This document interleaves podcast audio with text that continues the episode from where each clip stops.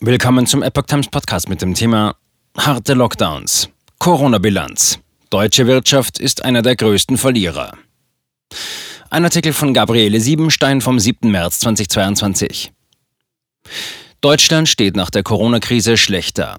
Viele Länder kamen besser durch die vergangenen zwei Jahre. Alle voran Dänemark, Schweden, wo es weniger Lockdowns gab. Schweden kam wirtschaftlich besser durch die Corona-Zeit als Deutschland, ebenso wie Dänemark und Südkorea. Dieses Fazit kann man einer neuen Analyse vom Institut der deutschen Wirtschaft entnehmen. Im Vergleich von 19 weit entwickelten OECD-Staaten, welche die Ökonomen analysierten, landet Deutschland insgesamt auf Platz 16 hinter Griechenland, Polen und Italien. Grundlage der Untersuchung waren die Entwicklung des Bruttoinlandsprodukts, der Arbeitslosenrate, der Preisstabilität, der Haushaltseinkommen, der Investitionen, des Schuldenstands und der Aktienkurse.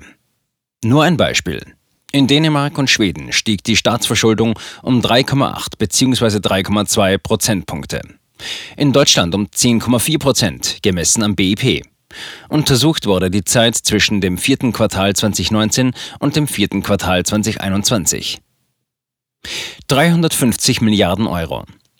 In Deutschland wurde die Wirtschaft durch harte Maßnahmen schwer geschädigt. Die Bildung und das Sozialverhalten der Kinder, die gesamte Gesellschaft. Seit 2020 sammelten sich, verglichen mit Szenarien ohne Covid-19, etwa 350 Milliarden Euro Wertschätzungsverluste an. Im Jahr 2020 wurden 125 Milliarden Euro weniger für den privaten Konsum ausgegeben. 2021 waren es 145 Milliarden Euro, bilanziert das Institut der deutschen Wirtschaft.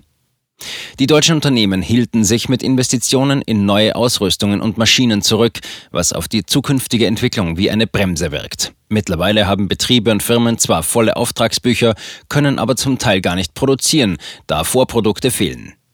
Lieferschwierigkeiten oder gerissene Lieferketten gibt es allerdings ebenso in Unternehmen anderer Staaten. Die hiesige Wirtschaft litt daher vermutlich eher unter den ständigen Lockdowns und Maßnahmen, die es in Dänemark und Schweden nicht gab. Hinzu kommt in Deutschland die staatlich erwünschte Vertretung der Abgaben und Steuern der Energiepreise, die Unternehmen massiv belasten. In der Analyse des IW zeigt sich, dass in Griechenland die Investitionstätigkeit um 19 Prozent, in Dänemark um 10,8 Prozent und in Schweden 9,2 Prozent im Vergleich zu vor Corona gestiegen ist. In Deutschland liegen sie 1,9 Prozent unter dem Vor-Corona-Niveau. Schlechter schnitten nur noch die Schweiz, Spanien und Japan ab. BIP Deutschland abgesagt, Dänemark vorn. Dänemarks Wirtschaft wuchs in der Corona-Zeit um 5,2 Prozent. Norwegens Bruttoinlandsprodukt stieg um 3,4 Prozent. Polens um 3,2, das der Niederlande um 2,8. Schweden konnte seine Wirtschaftsleistung um 2,1 Prozent steigern.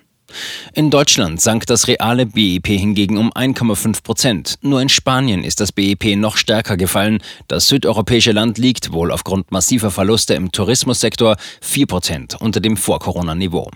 Der Welthandel lag im November 2020 bereits wieder über dem Vorkrisenniveau. Die USA erholten sich im Frühjahr 2021, der Euroraum immerhin Ende 2021. Und Deutschland liegt noch immer darunter. Wie haben sich die Haushaltseinkommen entwickelt? Auch beim Haushaltseinkommen liegt Deutschland im OECD-Vergleich im Minus. Spitzenwerte erreichten die Haushaltseinkommen in Kanada. Sie stiegen um 7,5 Prozent. Eine Steigerung gab es auch in Polen. Dänemark liegt bei 2,8 und Schweden bei 2,0 Prozent. Deutschland zeigt den entgegengesetzten Trend. Das reale Haushaltseinkommen sank um 0,7 Prozent. Und das bezogen auf Deutschland trotz Kurzarbeitergeld, Steuersenkungen und Überbrückungshilfen.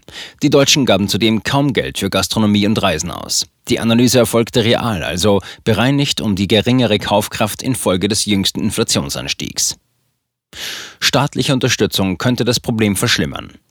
Die deutsche Wirtschaft befindet sich, unabhängig von der Entwicklung in Russland und der Ukraine, in einer labilen Verfassung, so die Ökonomen. Sie warnen davor, durch staatliche Unterstützung die Inflation noch weiter zu befeuern.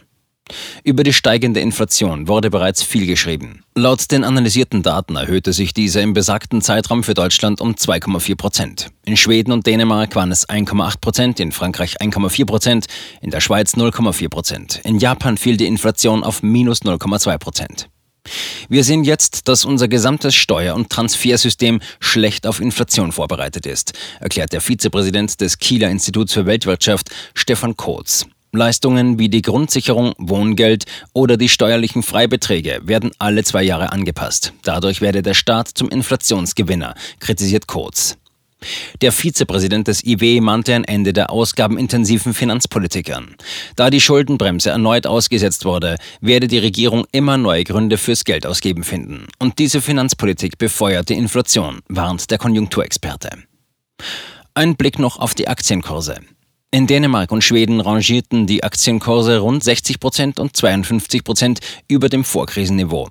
In Deutschland sind sie um 15,8 Prozent gestiegen. Nur drei Länder sind schlechter. Griechenland, Vereinigtes Königreich und in Spanien. Grundsätzlich lässt sich festhalten, dass die im Umgang mit der Corona-Krise eher liberalen und gut organisierten Staaten wirtschaftlich besser abgeschnitten haben, schreiben die Autoren der Analyse Thomas Obst und Dan Schläger im IW-Kurzbericht vom 27. Februar 2022. Was hat es gebracht? Dänemark kam nicht nur wirtschaftlich besser durch die Corona-Zeit als Deutschland. Zwischen dem 14. November 2021 und dem 14. Februar 2022 musste das Land 561 Corona-Tote pro eine Million Einwohner hinnehmen. In Deutschland starben nach RKI-Angaben mit den vergleichsweise viel härteren Maßnahmen wie Lockdowns 1341 Menschen an Corona pro eine Million Menschen. Für Schweden werden 1509 Corona-Tote angegeben. Diese Daten stammen vom deutschen RKI und dem internationalen Covid-19-Portal worldometers.info.